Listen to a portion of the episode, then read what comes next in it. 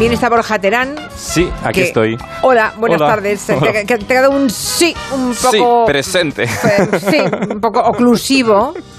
Oclusivo. Ay, qué palabras. más No, perdona, tú no sabes la diferencia entre sonidos fricativos y sonidos Ay. oclusivos, pero ¿cómo se puede salir a la calle sin saber Pero eso? no, no lo sé yo A esto. ver, vamos a ver. No, examen no. Julio por favor. El día de la petaca y bodega. Ah, ¿Qué? Se hacían esos ejercicios en clase. Petaca, bodega. Ah, En vuestros Ah, tiempos. sí. A ver, que yo ya Eh, estudiaba Bueno, eso, Lo de ¿eh? petaca, todas son eh, oclusivas y Eso las es. otras todas son fricativas. Eso es. La oclusiva implica un golpe, no, una interrupción en el aire cuando sale de la cuerda vocal y la fricativa una fricción, como Señor, señor. ¿puedo ir al lavabo? No. Estoy haciendo pipí. Aquí se viene ya con el pipí hecho. Una buena noticia de Iberdrola. Venga, es el momento. Por ti y por el planeta. Sí, porque si te gustaría que el mundo funcionase solo con energías limpias, Iberdrola, líder mundial en energías renovables, ha conseguido que hoy más del 80% de la energía que es capaz de generar esté libre de emisiones y aumentando cada año. Un paso más en el compromiso de sostenibilidad de Iberdrola. Juntos creamos un mundo mejor. Iberdrola, por ti, por el planeta. Una buena noticia sostenible para todos gracias a Iberdrola. Y ahora gracias a, A mí. Borja Terán. Oye, mi sección no está patrocinada. Esto lo arreglamos en el pispás. No, pero lo ofrecemos. ¿Alguien quiere patrocinar a Borja ¿Alguien me Terán? Estaremos patrocinar? encantados de tener un buen cliente que patrocine estos minutos tan entretenidos en los que miramos nuestra historia a través de la tele que vimos. Exacto. Así que quedan ustedes invitados, señores patrocinadores. Fíjense que es interesante y bonito, que empieza siempre Borja Terán. Yo lo vendo, ¿eh? Lo estoy Sí, vendiendo, véndeme, te das véndeme. cuenta, ¿no? Vale. Empieza siempre con una encuesta que ponemos en Twitter, en nuestra cuenta. Una encuesta, una pregunta que hace Borja Terán que no tiene ningún asomo de Esto no sé si, claro, es que no sé si esto es bueno para venderme. La de Sí, la sí que es bueno, sí. Ah. Cualquier, cualquier cosa es bueno para vender. Todo es bueno, todo es bueno, todo es bueno. Borja Vale. Terán, hoy como va a hablar de concursos de televisión, quiere proponer una pregunta respecto a, a un premio de la televisión, ¿no? De un concurso Sí. de esos. Porque hoy quiero que elijamos, entre todos, a través de Twitter, el peor premio entregado en el 1, 2, 3. Porque Chicho Ibañez Serrador tenía esta cosa maquiavélica que cuando parecían los concursantes en la subasta que se iban a llegar un, llevar un gran apartamento, un gran dinero, un gran algo, hacía este giro, ese requiebro de guion, requiebro de guion, y entonces era una tragedia el premio, ¿no? Les asustaba, les jugaba con sus sentimientos un poco como buen creador de ficción, ¿no? Entonces traigo tres opciones de premios que parecían buenos, pero que en realidad no lo eran. El primero, millones de... ¡Dos millones y medio!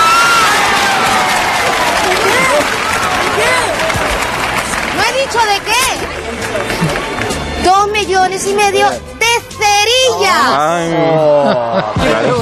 Qué crueldad. Claro, es que la, la pausa dramática, Julia. Esa pausa dramática para que ya estaban celebrando, que eran millonarios y no.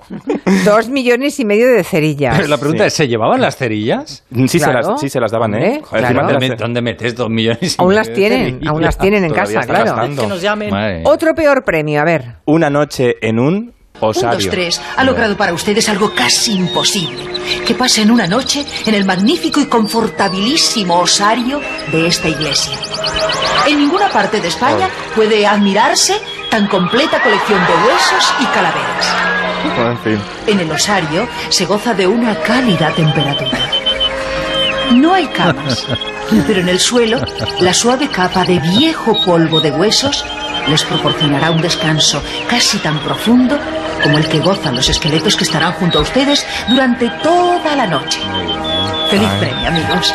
Mm, una noche en un osario, muy buena temperatura. Y vendida como un balneario. Vendida ¿Cómo como un era, balneario. cómo era Chicho Bañez Serrador, eh? Pero todavía hay más. Sí. Una- un tercer premio. Fíjate, Los concursantes que se creían que se llevaban tres fabulosos coches. Les han correspondido tres vehículos, pero muy al estilo de bigote. Tres coches de desguace.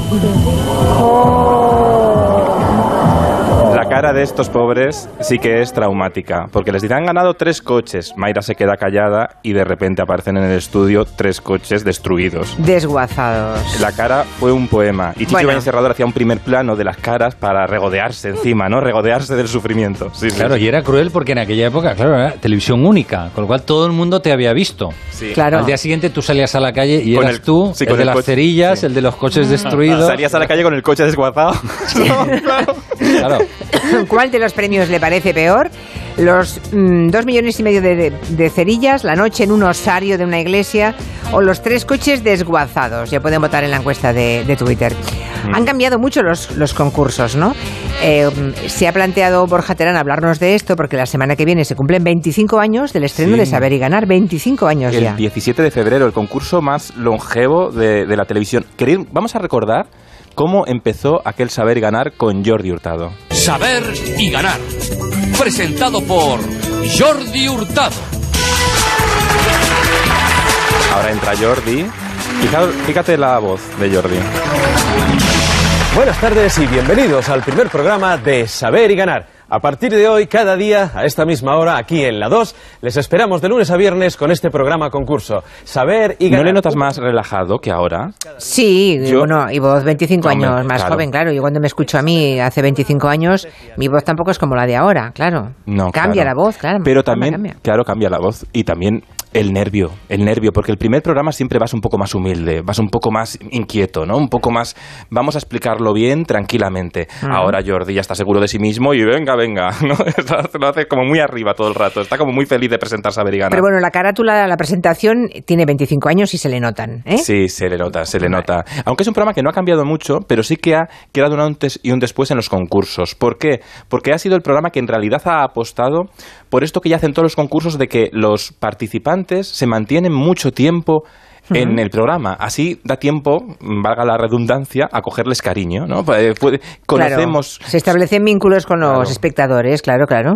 So- y eso antes no pasaba, ¿no? Aunque sí que es verdad que ya en los comienzos de la televisión, eh, claro, cuando solo había una cadena, en 1968 había un concurso que se llamaba Un Millón para el Mejor y una mujer, que era como un pasapalabra de la época, porque era un poco, recordaba un poco al pasapalabra porque tenía que hacer pleno de preguntas y Mercedes Carbó ganó y se hizo con una popularidad única de estrella de Hollywood. Vamos a recordarla. Doña Mercedes, que colabora en varias revistas femeninas y del hogar, recibe a diario una abundantísima correspondencia que ella misma se encarga de despachar. Esto no le impide ser una excelente ama de casa y atender a todas las necesidades del hogar. Fíjate. Bueno, bueno, como... Fíjate esta voz Qué ¿eh? bonito. O sea, se dedica a responder cartas, a- colabora en revistas femeninas, pero nadie vaya a pensar que desatiende sus obligaciones como mujer y Claro, esposa claro. y madre. Por ¿eh? favor. Claro, una claro. tía inteligente que va y acierta el pleno de preguntas de un concurso y luego se le recalca todo lo buena que era la casa. No vaya a ser que tenga estudios y pueda hacer otra cosa.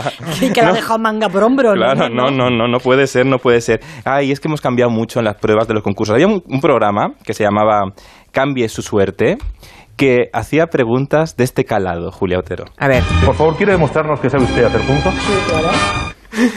¿Quiere demostrarnos que sabe usted hacer punto? Pues que si participaba una mujer, le hacían una pregunta pues un poco a, a, a su, a tono ¿no? del prejuicio Ya. de la época.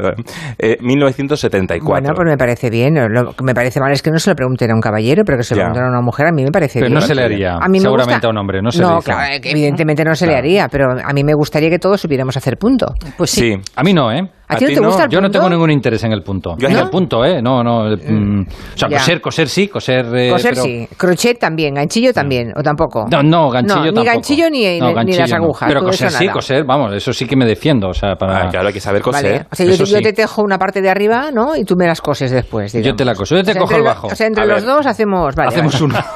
una. Vale, vale. Esto no os enredéis tampoco. O sea, había un concurso que esto, a ver, los más mayores, los del año 66, en el año 66 había un concurso que, oye, igual te acuerdas tú. en Eh, el 66. Bien tirada, bien tirada. vamos a ver. No, calla. Que era que iban los institutos y los colegios a participar, que era una cosa muy de, de escolanía, del concurso de cesta y punto. Cesta y Amigos y punto. seguidores de Cesta y Puntos, muy buenas tardes. De nuevo con ustedes tendremos la satisfacción de presentarles en la tarde de hoy otro emocionante encuentro de nuestro torneo juvenil. En la línea delantera juegan los jugadores 8 y 6. En la línea defensiva 4 y 2. 4 que es Caudet, 2 Santolaria. Infinitivo presente. Voz pasiva del verbo capio, capis, capere. Toma. ¡Capi! Exacto, número 6. ¡Bravo! Bravo. Mira, Qué nivel, ¿eh? Esto era nivel, ¿eh? esto era nivel. Esto Eran era... los críos que hacían bachillerato, supongo, en aquella Sí. época, ¿no? Era un examen en, en horario de máxima audiencia, ¿no? Para todo el país. Y cuidado, porque claro, si no fallabas, eras, bueno, todo, eh, todo el mundo te lo reconocía al día siguiente, al día siguiente por la calle. Una pena que no hagan esas preguntas ahora. Pero porque Sí, lo petaría. ¿eh? Lo petaría, sí, sí, sí. Se acabó el latín. No, y además, es que claro, es que ahora ya sabéis que el espectador, la premisa es que el espectador pueda jugar desde casa, que el espectador se pueda sentir más listo que el concursante. Y entonces, bueno, mm, entonces es impo- claro, entonces los programas son a veces las preguntas muy sencillas, en realidad, o, o, bueno, depende, depende. El bote de... de- Pero un momentito, Sí, espera un ay, momento, perdona, Borja Terán. sí, no, no, es que nos escribe una oyente que A se ver. llama María Picazo, que dice, os estoy escuchando y os prometo que el premio de los dos millones y medio de cerillas fue a mi hermana y su novio. Venga ya. Bueno, bueno, bueno. Y doy fe de que las cerillas en efecto llegaron a casa. Hubo cerillas cinco años. ¿Ves? Me acuerdo Bien. perfectamente de las cajas. Por Estoy favor, leyendo un Hay tuit. que llamar a esta mujer. Hay que llamar a. María Picazo. Bueno, no. cosas. Hay que poner a su hermana al teléfono, Claro, vamos, claro. la señora de las cerillas. Ver, ¿eh? ¿Y dónde se almacenaron? ¿Dónde se guardaron? Tampoco ocupan todas tanto esas espacio, cerillas? cinco... Dos millones y medio de No, hombre, cerillas. no. A ver, en este estudio no cabe. Perdona, ¿Cómo que no? Una habitación. Hombre, que son cerillas, no cajas. A ver si. Que son cerillas, no cajas de cerillas. Ya, ¿Cuántas ya, pero- cerillas hay en una caja? No Perdona, 20. Borja, este, Ay, este está- paréntesis. Oye, no os voy a decir yo la crítica, pero estáis hoy fatal. O Estamos muy mal, Yo sí. también estoy mal, también os aviso, Sí. pero vosotros fatal. Bueno, deja, hacer, los, hacer los cálculos, por favor, en silencio, ¿vale? Señorita Otero, señorita Otero, pongan Siga, orden siga, en clase. siga, señor Terán, que esto hoy Vale. es un A ver, sin Dios. Vale. A ver, voy a recapitular, que ya no sé por dónde iba, pero sí, saber y ganar ha sido cantera de muchos concursantes, por esto que se mantienen mucho en el tiempo, se enganchan a esto de la tele, que la tele engancha, y luego quieren ir a los concursos. Y recordemos los lobos de Boom, que, es- que eran ya concursantes profesionales prácticamente, y sí, consiguieron ganar el bote. ¿Qué golfo del mar Báltico está situado entre Suecia y Finlandia? Bosnia.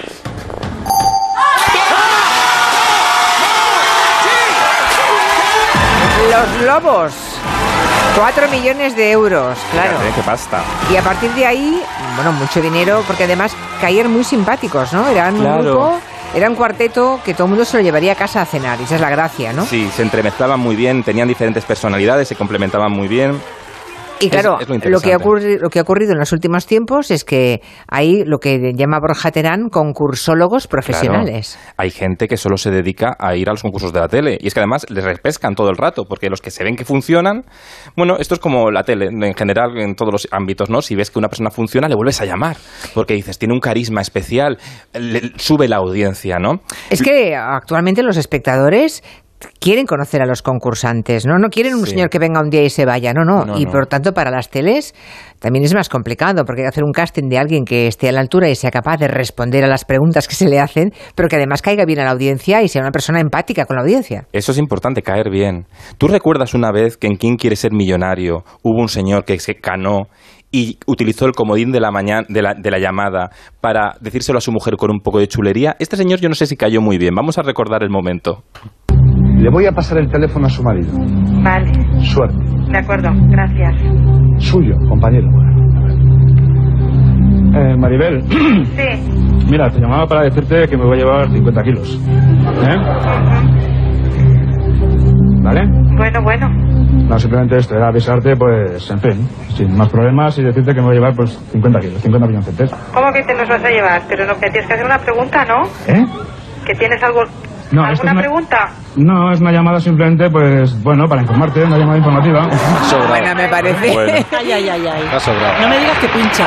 Pero pinchó, no, se lo llevó. No, no, que se lo llevó, claro que se lo llevó. Él estaba seguro de la opción y dijo, ya que me queda un comodín, pues ala, lo gasto. Llamo a mi mujer que está en casa esperando, pensando que va a tener que coger la enciclopedia Larousse Universal y buscar la respuesta, pero no, la llamo para comunicar, para Muy comunicar A mí me parece bien. ¿Te A mí- parece? es verdad Hombre, que es un poco chulo, pero está bien. A mí me, me apasiona la señora, ¿eh? Voy a ganar 50 kilos. Vale, bueno, vale, bueno. Tendrás que contestar una pregunta, Una- ¿no, una cariño? sobriedad. Hay que reconocer que el hombre tuvo instinto televisivo, tanto o más que Remedio Cervantes. ¿Os acordáis de Remedio Cervantes? Porque ha habido una cosa, una dinámica muy importante en los concursos en la evolución de, los- de estos últimos años, que ha sido incorporar a celebrities, a famosos, que. Además, además de que esté el concursante que ya conoces, que haya un famoso al lado para padrinarle y que todavía te cuente un poquito de su vida, tal, o que pase como a Remedio Cervantes, que en el último momento cambia las respuestas sin que nadie le diera permiso y que pierdas. Por 5.000 euros preguntamos, diluido en agua, ¿cuál es un buen conductor de la electricidad? Creo que es la sal. Yo no me arriesgaría Hay que ver tampoco. por dónde salimos. Creo que... Estoy casi seguro Yo que es la también sal. creo que es la sal. Me Yo suena no más sé. el sal, no sé. Me suena a mí más el azúcar, fíjate tú. Me suena más la sal y no sé por qué. No sé si es por el sodio o por... No estoy segura. Es que no, no tengo ni idea. No estoy segura. Yo es que no lo sé. No tengo ni idea. Yo es que no no lo me sé. suena el azúcar. Vaya, vaya ayudita, Remedio. ¡El azúcar! No, no, no. Ay, lo cambió en el último segundo. ¿Qué hizo? Sí, sí. Pero bueno, pero bueno, pero bueno. Yo creo que la haya superado todavía Remedio Cervantes. No, no. Se hizo ¿eh? un UPN. Eh, hay, un, sí, hay un Sí, momento. no. Hay un momento que dice, ¿podemos volver a grabar? Porque una cosa muy interesante que hay que, hay que valorar a los concursantes de los juegos de la tele, y esto la gente no lo sabe, que a veces en un día se graban hasta cinco programas. Claro. Y entonces, imaginaos cómo llegan contestando a esa presión, a ese nervio, contestar lúcidamente las preguntas, una detrás de otra. Y, por ejemplo, mm, programas de saber y ganar, en el mismo día graban cinco, pueden llegar a grabar cinco. Pues imaginaos los concursantes el mérito que tienen, porque, porque, porque agota, ¿no? Eh, bueno, eh, hay una cosa que normalmente ahora los, los concursos son de preguntas y respuestas culturales, ¿no? Pero hubo un tiempo que también preguntábamos por las matemáticas. ¿Os acordáis de las cifras y letras? Ay, Hombre, maravilla. Elisenda Roca, ¿no? Claro, de Elisenda Claro, Roca. Mi amiga Elisenda, sí, sí. Sí, mira, mira. Qué buena sintonía tenía este programa. Bueno, ahora hablará Elisenda en algún rato. Elisenda, di algo, va. Los aplausos son para que se animen y estén concentrados los dos pensadores que tenemos hoy aquí en Cifras y Letras, como siempre. Un programa que les invita a pensar jugando, jugar pensando y a poder conseguir buenos números exactos con esa agilidad mental que os caracteriza y que ya conocemos, naturalmente que sí. Elisenda para- Roca, que ahora es la voz en off de, de Saber, Saber y Ganar. Y de- hubo un momento en la vida que intentaron recuperar eh, cifras y letras. Y hubo algún directivo de alguna cadena que dijo, pero es que podemos hacer cifras y letras, pero sin las cifras, que las cifras son más complicadas. Por Ya. favor, es súper divertida la entretenido. combinación. Y además permite que el telespectador juegue. Claro, con tu papelito ahí. Ah, muy bueno. Bueno, normalmente ese tipo de directivos, eh, cuando hablan del nivel de los demás, se refieren al nivel de sí mismos. ¿eh? Exacto, claro. Qué Sí, cosas. Sí.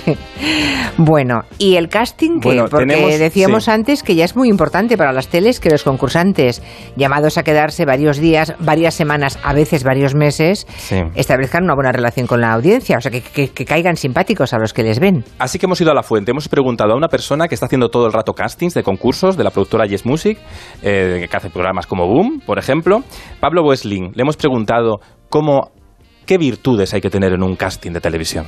La verdad es que es difícil dar consejos, pero eh, una cosa que diría yo un poco para tranquilizar a lo mejor a quien se vaya a presentar a un casting es que la gente sepa que cuando estamos haciendo casting, la gente que está detrás de la cámara, los que estamos buscando a ya sea alguien que cante, alguien que baile, alguien que vaya a concursar un programa de preguntas y respuestas, los que estamos detrás estamos ansiosos por encontrar a alguien y tenemos muchas ganas de ver en la persona que tenemos enfrente pues lo mejor de ella. Entonces, sobre todo para para un poco quitar el mito este de que la gente que hace casting pues es gente un poco que mm, quiere descartar, quiere decir que no, quiere ver cosas malas, todo lo contrario.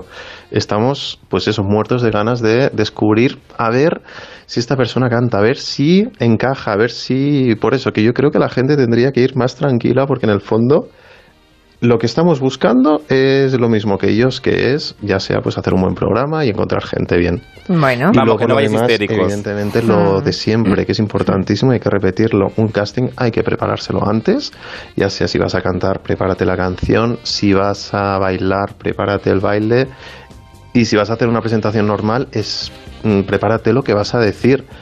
Porque eso es lo que luego te da seguridad y te da naturalidad que te comportes como tú eres. Bueno. Y Pues nada. eso, que hay, lo que ser- sepan- hay, que, hay que creerse tu propio personaje. Sí, que lo lo sepan los yo. oyentes. Sí. Si alguna vez se han apuntado a algún concurso y les llaman, preparen ese casting, claro. Pero prepárenlo, pero siendo uno mismo. Es decir, que, oh, que es muy difícil ser uno mismo. Pero que no vayan con una idea preestablecida de lo que buscan. Que se dejen llevar. Que igual mm, lo haces mal y les, hace- les gusta más, incluso. O sea, hay que dejarse llevar. No ir con una idea preconcebida, yo creo, muchas veces. Tengo aquí un, un oyente que escribe una maldad en Twitter. A dice, van celebrities a los concursos. Celebrities, no cerebrites. ¿Qué he dicho? Lo he dicho mal. No, no, no, Ah. no. Hombre, Que no tienen Ah. cerebro, vamos. Celebrities. Ay, que Hay no un lo poquito de que carga estoy un poco ahí lento, irónica. que estoy un poco lento Sí, hoy. sigue un poco celebrity, ¿eh? está un poco celebrity Estoy un ahí, poco ¿eh? celebrity. Ahí quiero contar una cosa más de los concursos, muy importante. Cómo han evolucionado los premios. Ahora en los concursos siempre se valora el gran bote económico. Pero ah, en los años 60 y 70, por ejemplo, el 1, 2, 3 empezó regalando cocinas, ¿no? Porque al final eh, eh, lo que más hacía falta, ¿no? Ahora ya Claro. queremos Claro. la pasta. Mm. Pero hubo una época que con un electrodoméstico ya estábamos encantados y lo celebrábamos a tope. Y el Y coche. ahora- y ahora el coche hem- era un Sí. pedazo de premio impresionante. Sí, y Ahora ahora eso ha cambiado. Ya, ya- claro. ahora ya queremos la pasta. Vamos a la encuesta, a ver de los tres premios, de los tres premios, los dos millones y medio de cerillas la noche en el osario y los tres coches desguazados, fruto los tres premios de aquella maldad televisiva del juego de Chicho Ibáñez Serrador, ¿cuál les parece peor a los oyentes? Mm. Pues mira, según, según los que nos escuchan, y por un 36%, el peor regalo es pasar una noche en un osario, con un 36,1%.